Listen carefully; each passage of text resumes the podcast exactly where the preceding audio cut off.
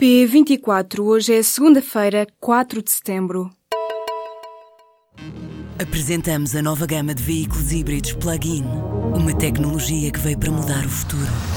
BMW iPerformance. Os Estados Unidos dizem que a Coreia do Norte está a pedir uma guerra. A embaixadora norte-americana no Conselho de Segurança da ONU endureceu o discurso contra o regime norte-coreano um dia depois de Pyongyang ter realizado o seu mais forte ensaio nuclear. Nikki Haley defende que os Estados Unidos têm de adotar as medidas mais duras possíveis em relação à Coreia do Norte. A embaixadora afirma que guerra é algo que os Estados Unidos nunca desejam, apesar de deixar o aviso de que a paciência dos norte-americanos não é ilimitada. Ailey classificou ainda como insultuosa a proposta apoiada pela China e pela Rússia, que sugere uma suspensão dos exercícios militares conjuntos dos Estados Unidos com os aliados regionais, em troca da paralisação do desenvolvimento do programa nuclear norte-coreano. A confiança dos portugueses subiu no segundo trimestre deste ano para níveis nunca antes alcançados. De acordo com um estudo global da confiança dos consumidores, o índice subiu 17 pontos face ao período homólogo, atingindo os 82 pontos.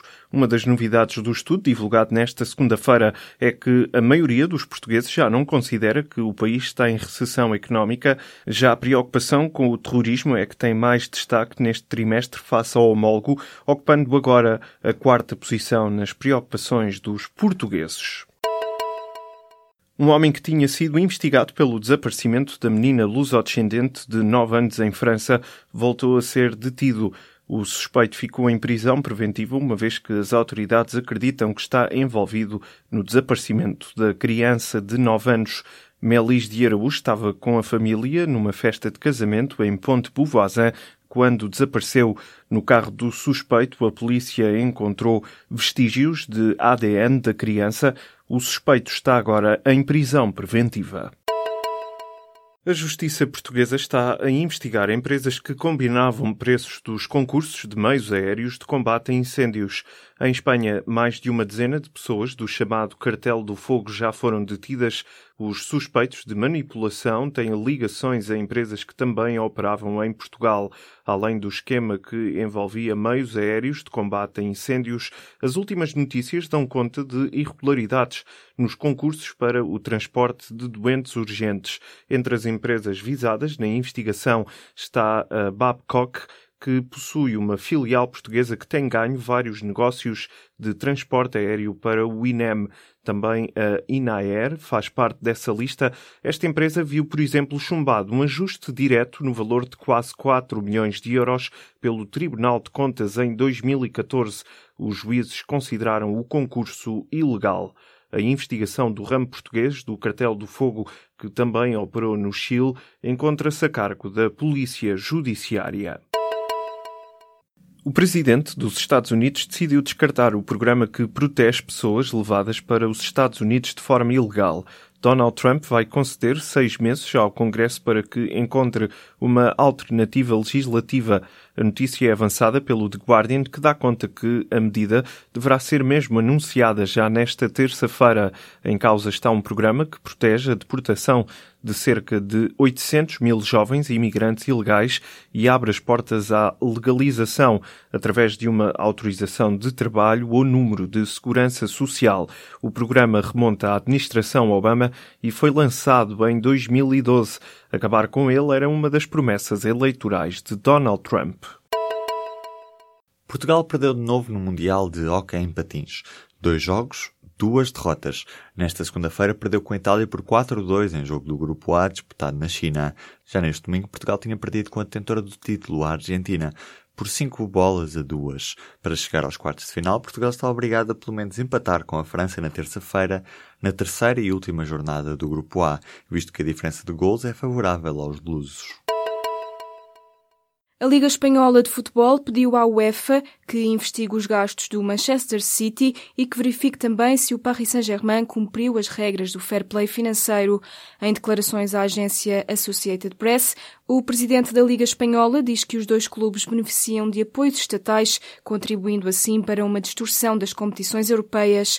Para Javier Tebas, a situação está a prejudicar a indústria do futebol.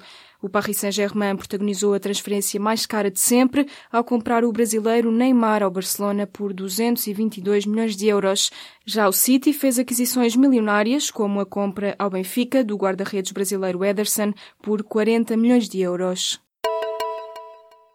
Os dois candidatos à liderança do governo alemão enfrentaram-se neste domingo num debate televisivo. De um lado, a atual chanceler alemã Angela Merkel e do outro, Martin Schulz. O confronto ficou marcado por visões distintas sobre a forma como a Alemanha vê assuntos centrais da União Europeia. O candidato do SPD defendeu que, caso for eleito, vai suspender as relações com a Turquia. Já Merkel não se arrepende de ter aberto as portas a 800 mil refugiados, apesar do custo político. De acordo com uma sondagem, o debate foi ganho pela chanceler. 33% dos telespectadores acharam Merkel mais credível que Schulz, que fez as preferências de 17% dos telespectadores. O rei da cocaína italiano foi detido no Uruguai depois de 23 anos em fuga. A informação foi confirmada nesta segunda-feira pelo ministro do Interior italiano. Rocco Morabito tem 56 anos e é acusado de vários crimes como ligações à máfia e tráfico de droga. De acordo com o jornal La Repubblica, Morabito é considerado um dos cinco criminosos mais perigosos pelas autoridades italianas. O homem integrava um dos mais poderosos grupos de crime organizado e um dos principais importadores europeus de cocaína vinda da América do Sul. Rocco Morabito tinha um mandado de captura internacional desde 1995 com um pedido de extradição para a Itália, onde o espera uma pena de 30 anos de prisão. A quantidade de água armazenada em agosto desceu em todas as bacias hidrográficas de Portugal continental em relação ao mês anterior. De acordo com o Sistema Nacional de Informação de Recursos Hídricos, das 60 albufeiras monitorizadas, 9 apresentam disponibilidades hídricas superiores a 80% do volume total e 21 têm disponibilidades inferiores a 40%. Em agosto, os níveis de armazenamento de água ficaram abaixo da média em nove bacias hidrográficas.